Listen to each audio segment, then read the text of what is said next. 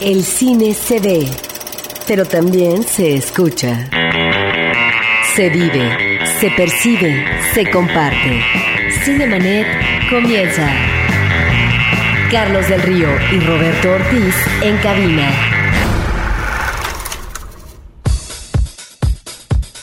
Cinemanet, yo soy Carlos del Río. Roberto Ortiz. Por lo que se refiere al cine, Carlos, tendremos cartelera comercial. Hablaremos, eh, haremos mención de una película mexicana y hablaremos también de la cartelera cultural y lo que es ya la parte final de la muestra internacional de cine en su versión 50. Además de comentarles lo que posiblemente sea la peor película estrenada hasta este momento en nuestro país durante este 2000 8 que está ya casi por concluir y tendremos también alguna que otra sorpresita por allá. Así que si ustedes quieren estar, acompañarnos para platicar de cine, quédense con nosotros aquí en Cinemanet. Cartelera. Los estrenos en pantalla grande. Y qué mejor manera, Roberto, de iniciar este programa platicando las películas que están entrando a la cartelera comercial, qué se estrena este fin de semana, qué vale la pena ver y también qué vale la pena ahorrarse. ¿Por qué no arrancamos con la película mexicana, Roberto? Pues mira, este es de un director que se llama Fernando Eimke, un cineasta que ya había realizado una prometedora ópera prima, Temporada de Patos, que fue además muy bien recibida no solamente por el público, la crítica.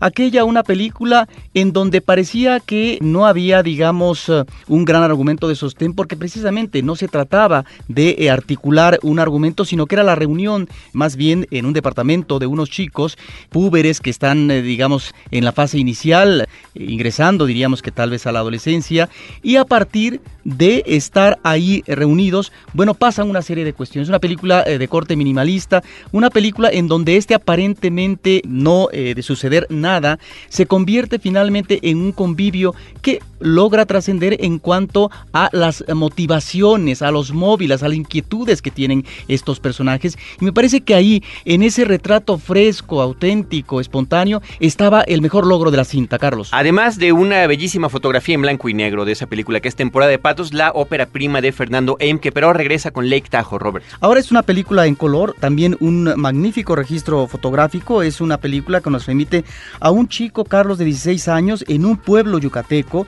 que ha chocado un vehículo que suponemos es el vehículo familiar y hay una situación dramática que está viviendo muy fuerte, no sabemos en un principio de qué se trata y entonces el niño anda buscando un mecánico para que le arregle el coche y en ese ámbito, ese ámbito inmediato de provincia, de pueblo, va encontrando a una serie de personajes que van sirviendo de sostén en eh, un periodo diríamos de unas cuantas horas, tal vez un día, 24 horas, donde este chico va tratando no de sacar esta situación interna difícil que está viviendo, dramática, sino que, bueno, eh, sí efectivamente hay un apoyo, pero por otra parte va encontrando en los otros una posibilidad de resarcirse, de poder, digamos, ubicar esta situación difícil que vive.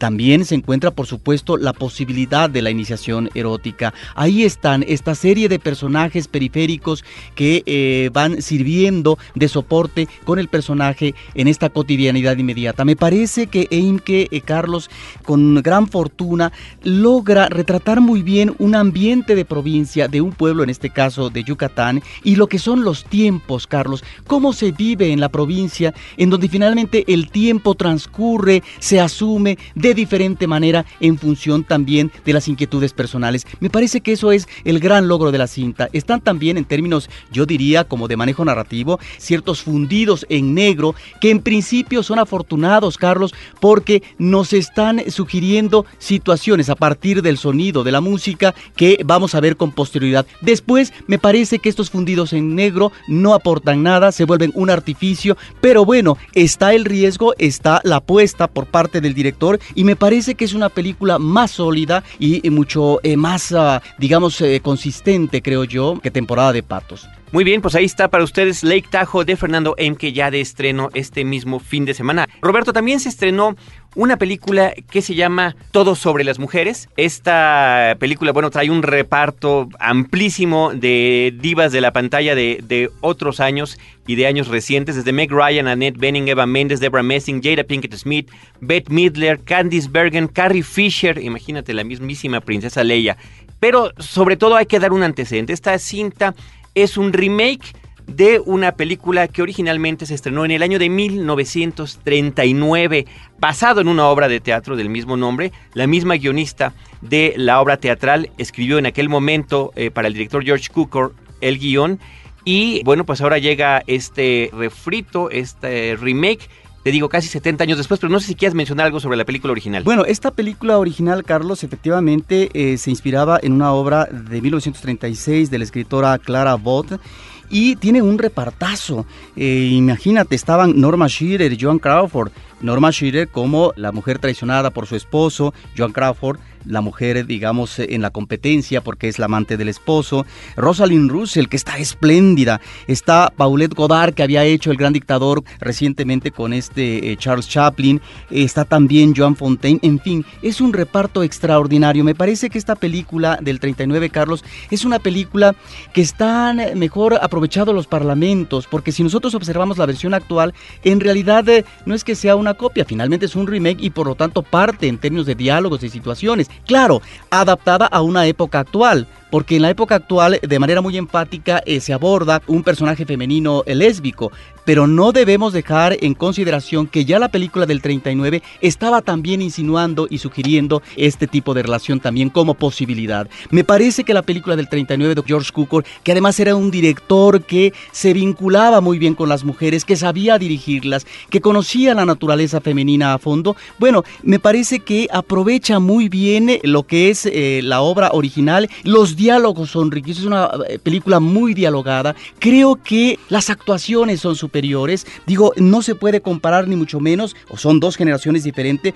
pero Norma Shearer tiene eh, más matices, su personaje logra ser más complejo y no está Meg Ryan que vemos en la actualidad que casi siempre está en plan de chiste o en plan de comedia, como las comedias que hace algunos años hizo y que se convirtió en una heroína ejemplar, pero que a estas alturas tal vez ya no le queda tanto. En fin, yo lo que diría, Carlos, es que esta película del 39 es una invitación para que el público la vea. Se tituló así Mujeres y que realmente es espléndida y que encontramos esta galería de personajes mujeres de la alta sociedad neoyorquina que son amigas, sí, pero en el trasfondo está el chismorreo, está la traición, está este mundillo, este manejo de la moda. Eh, por ejemplo, esta parte inicial cuando van al lugar donde finalmente las maquillan, les cortan las uñas, etcétera, es mucho más rica esta escena, más eh, yo diría que, digamos, eh, como explicativa de un ambiente. Y también, en la película original. En la película original. Y para rematar, Carlos, en cuanto a la película de George Cukor, cinco minutos estupendos. La película es en blanco y negro,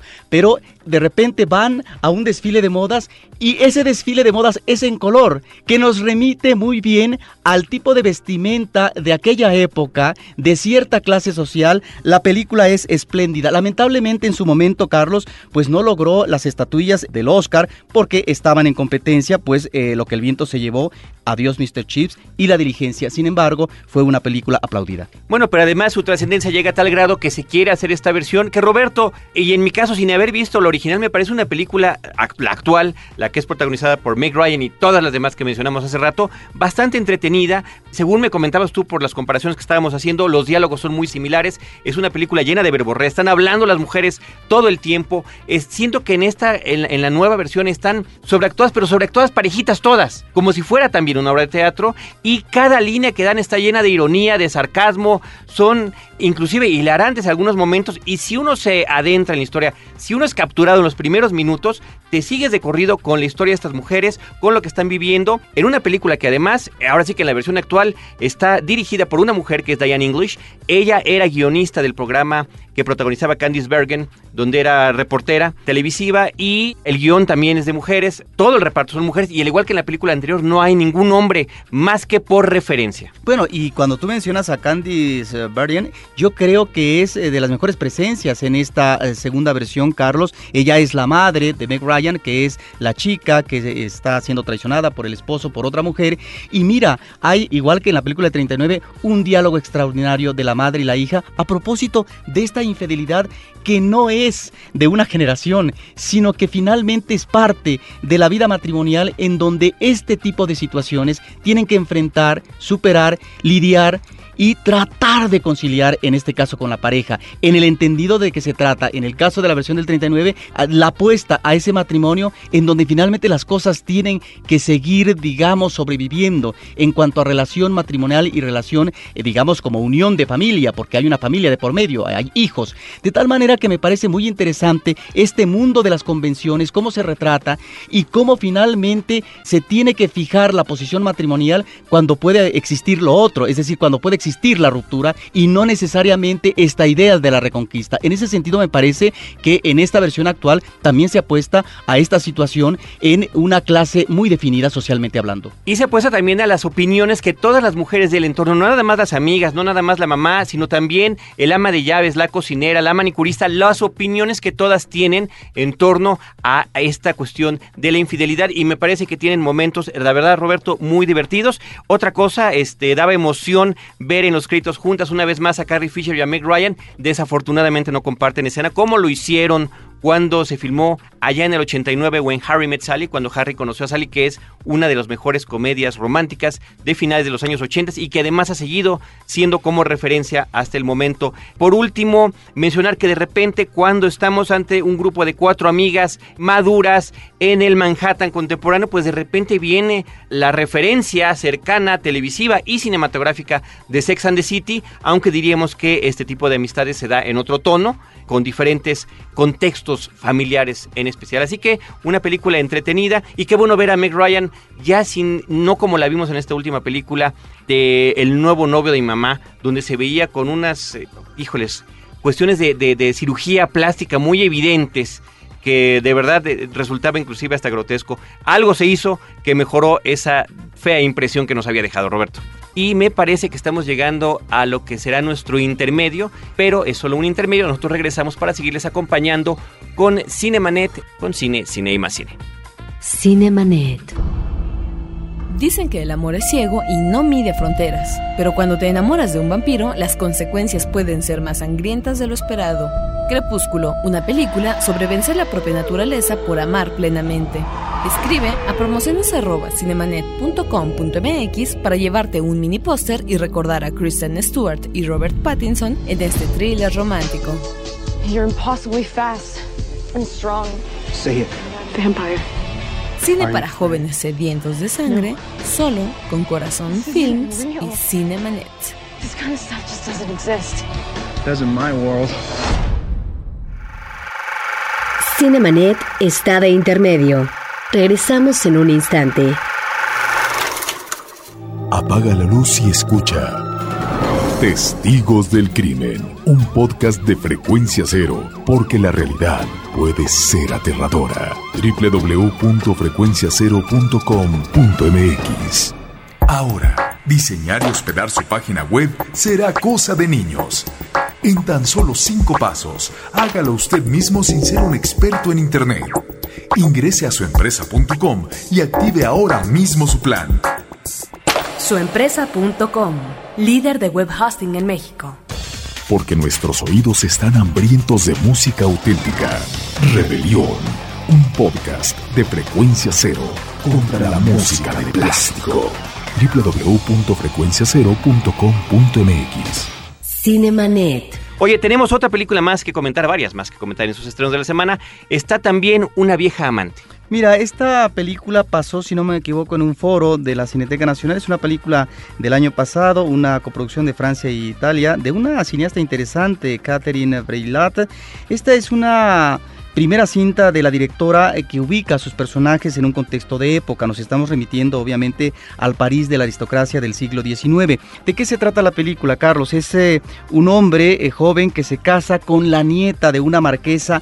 Sin embargo, él mantiene una relación desde hace años con una mujer, una mujer hermosa, ella es de origen español y es, no obstante, el casamiento de él, el asedio por parte de ella que va hasta el lugar donde él está viviendo con uh, su esposa en un marco espléndido eh, a un lado de, un mar, eh, digamos, amplio, digamos, de gran fortaleza, etcétera, en, en esa casa donde viven. Bueno, pues ahí está ella y continúan la relación amorosa. Entonces, me parece que es una película que se convierte en una crónica amarga, triste de estos sucesos, no solamente por lo que se refiere a esta esposa que es excluida y que finalmente se ve impedida para tratar de cuajar un amor que nunca va a llegar, eh, no como ella lo quisiera, y esta relación finalmente que va a ser definitiva por parte de estos amantes.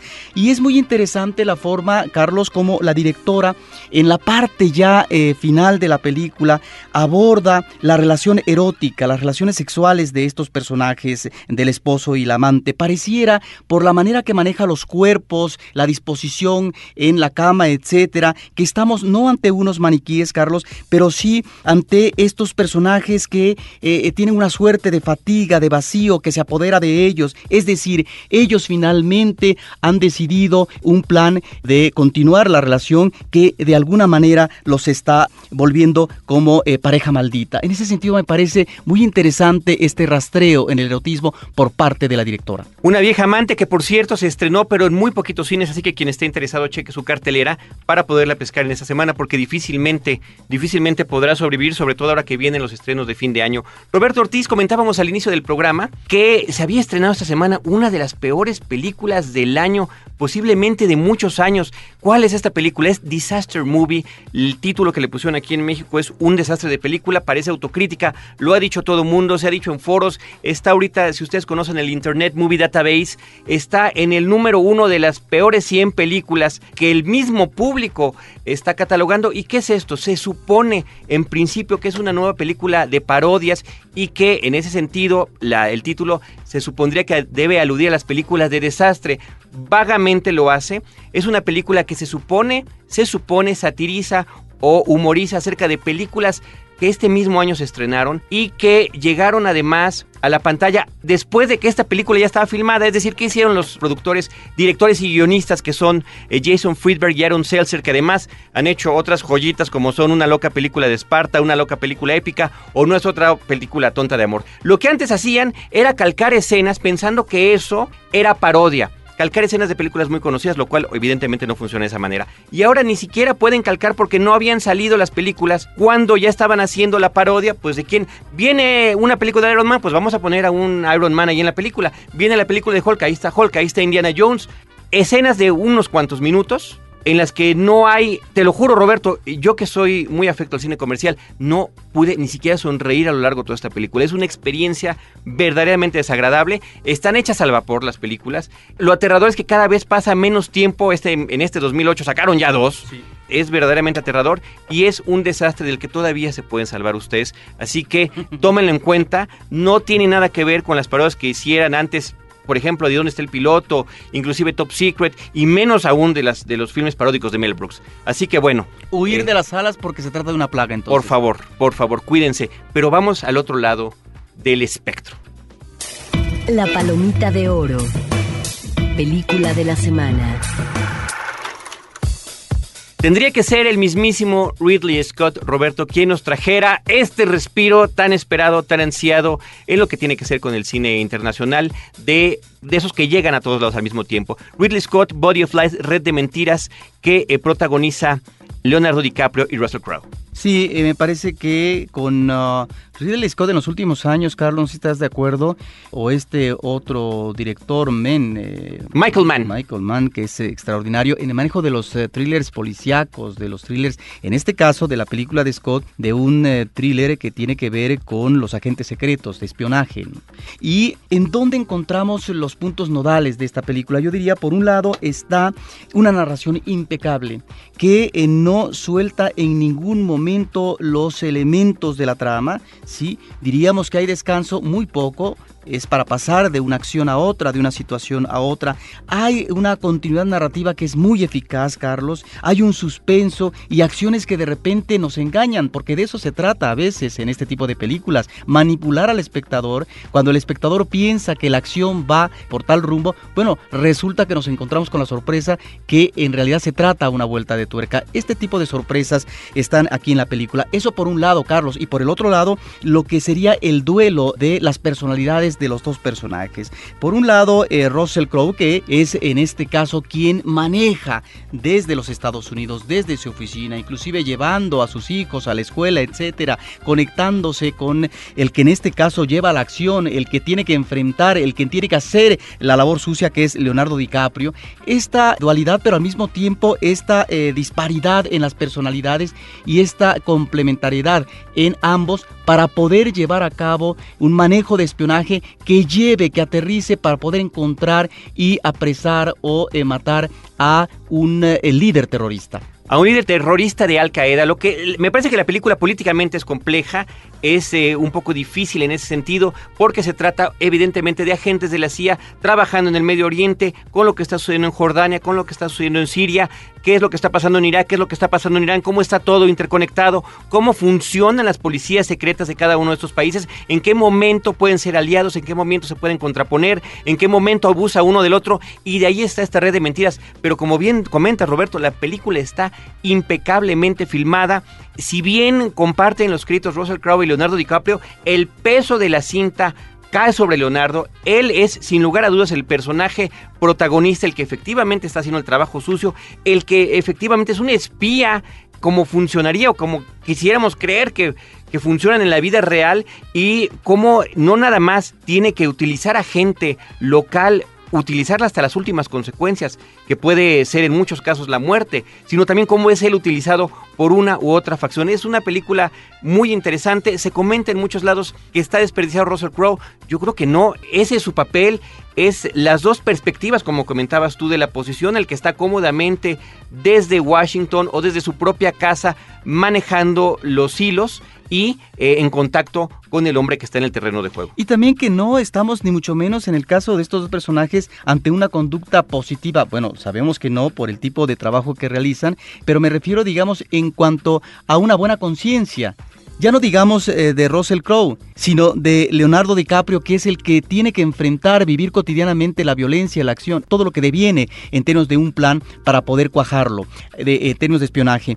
A lo que voy es, Carlos, a que, eh, digamos, no se tienta nadie el corazón para poder llevar a cabo una acción, así se trate de matar a una persona, a un grupo, etcétera, porque finalmente todo se justifica en la medida que el plan es un plan contra el terrorismo. En ese sentido, me parece que es una película de ficción que efectivamente está instalando en eh, la pantalla grande estos elementos que se están dando, es decir, ya hemos visto los bombazos en España, en Inglaterra, en los últimos tiempos, después del 11 de septiembre neoyorquino, de las Torres Gemelas, de tal manera que la película apunta hacia eso, hacia ese temor y hacia esa paranoia sobre estas posibilidades reales del terrorismo. Y a lo que me llama la atención, Carlos, no sé si estarás de acuerdo, que pareciera una película más bien de ciencia ficción cuando nosotros observamos que desde, digamos, el satélite hay un registro del lugar y de lo que están haciendo los personajes, eh, los otros, los enemigos, pero al mismo tiempo los agentes, en este caso el agente secreto que es Leonardo DiCaprio, para saber si van a llevar, digamos, un auxilio a través de helicópteros, a través de aviones, etcétera, o simplemente lo dejan a su suerte enteros de control de una situación de peligro. Es eso extraordinario, es realmente uno de los atractivos de la película. Sí, yo creo que lo que habíamos visto hace algunos años con las películas del personaje de Jack Ryan, el otro analista de la CIA, que efectivamente desde los cuarteles generales llevaban a cabo operaciones vistas de satélite. Bueno, aquí está llevada la tecnología al extremo, al extremo y cómo a pesar de toda esa tecnología, la gente puede darle la vuelta, que eh, realmente hay una escena donde le dan la vuelta a estas vistas de satélite para desconcertar. Al contrario, una película muy interesante, Red de Mentiras, que por cierto en la versión de podcast tendremos alguna sorpresita para quienes nos escuchen a través de www.cinemanet.com.mx. Por lo pronto, después de todos estos estrenos, nos vamos ahora con la otra cartelera. Butaca, lo mejor de la otra cartelera. Pues Carlos, dentro de las actividades ya finales que tiene la Filmoteca de la UNAM, la Dirección de Actividades Cinematográficas de la Universidad Nacional Autónoma de México, hay que mencionar que hay un ciclo que se llama Mujeres eh, Insumisas, 16 días de actividad eh, contra la violencia de género, de tal manera que en estos días, el día 7, en lo que es la sala Julio Bracho, se va a presentar Más allá del silencio, una eh, película interesante del 96 de la República Federal Alemana. También tenemos, Carlos, otra película que es muy, muy eh, está muy bien realizada, que te retrata de manera fehaciente estas eh, diferencias que se dan en uh, una parte fronteriza, en este caso de Siria. La novia Siria es una película de 2004 que vale la pena ver y también hay que mencionar, Carlos, que en el Cineclub Casa del Lago se está celebrando el ciclo 60, el 60 aniversario de la Declaración de los Derechos Humanos. Se exhibe este 6 y 7 próximo. Te doy mis ojos, una película española muy interesante a propósito de la violencia eh, matrimonial, en este caso el maltrato físico que se le da a una mujer. Es un ciclo que hay que considerar de tal manera que estas son de las actividades últimas de la Filmoteca de la UNAM. Pero también en Universo, en la Casita de las Ciencias, en la zona cultural de la ciudad universitaria, este próximo día 3 y 10, Carlos, tenemos un ciclo que está dedicado al cambio climático, de tal manera que el público podrá ver esta película que además fue muy promovida, La Verdad Incómoda, del 2006, y El Gran Fraude del, eh, del Cambio Climático del 2007. Esto por un lado, Carlos, y rápidamente eh, tenemos que decir que la muestra internacional de cine está eh, terminando. Eh, dentro de estas películas, de la parte final, encontramos Import Export, una película de Ulrich Seidel, una película austriaca que me parece que es interesante. Él ya nos había sorprendido con Díaz Perros, un director que maneja el realismo, Carlos, de una manera sorprendente, con personajes que diríamos que están al margen de lo que puede ser el gran banquete de la economía eh, de tal manera que ahí está un retrato duro, implacable, que lastima y que por otra parte, eh, más que sorprender al público, lo trata de incomodar en cuanto a esta realidad económica lacerante en lugares como Eslovaquia, en fin, es, y bueno, también en la misma Austria o en Ucrania. Y también no se debe de perder el público este homenaje al canto melancólico que es el fado en la película que se llama Así Fados de Carlos Saura, película hermosa donde reúne no solamente bailes, sino cantos. Y bueno, están también cantantes que son eh, muy identificables por nosotros como Lila Downs, por ejemplo, sí, o Caetano Veloso, en fin, es una película que realmente vale la pena ver. Yo creo que Carlos Saura se ha vuelto una especie de cronista de eh, la música, del canto ibérico. Bueno, pues ahí está Fados, está también Liverpool, una película interesantísima de Lisandro Alonso, que es uno de los directores a los cuales al cual hay que seguirle la pista, la visita de la banda que es muy divertida y finalmente el cierre con La Quimera de Oro eh, en una copia restaurada, una película del 25 de Charles Chaplin y pues esto es esto fue la muestra número 50 Carlos que tuvo en esta ocasión 21 filmes en exhibición, no solamente en Cineteca Nacional, en los circuitos culturales, sino también busquen en la cartelera en las salas comerciales. www.cinetecanacional.net para quien quiera checar cómo está ahorita distribuida la cartelera de la de esta última muestra, porque efectivamente, independientemente de que ya haya pasado por Cineteca, también se mencionan los horarios de los cines comerciales en donde se están exhibiendo por día, porque va cambiando cada día esta cartelera. Roberto Ortiz, hay que mencionar, hemos estado mencionando cada semana esta situación de aquí se filmó, donde se pone una placa conmemorativa de alguna película mexicana y se visita la locación y además se exhibe la película. En este caso se trata de la película Danzón, el exterior es en el Salón Los Ángeles, Lerdo número 206 en la colonia Guerrero, delegación Cuauhtémoc. Esta develación de la placa se lleva a cabo el sábado 29 de, noviembre con la exhibición de la película a las 6.30 pm. Nosotros estamos ya concluyendo y queremos agradecer por supuesto a todo nuestro equipo de producción. Desde estos micrófonos, Roberto Ortiz y un servidor Carlos del Río, los esperamos cuando gusten a través del portal www.cinemanet.com.mx a nuestro podcast aquí donde los esperamos siempre con cine, cine y más cine. Cinemanet termina por hoy. Más cine en Cinemanet. Frecuencia cero. Digital Entertainment Network.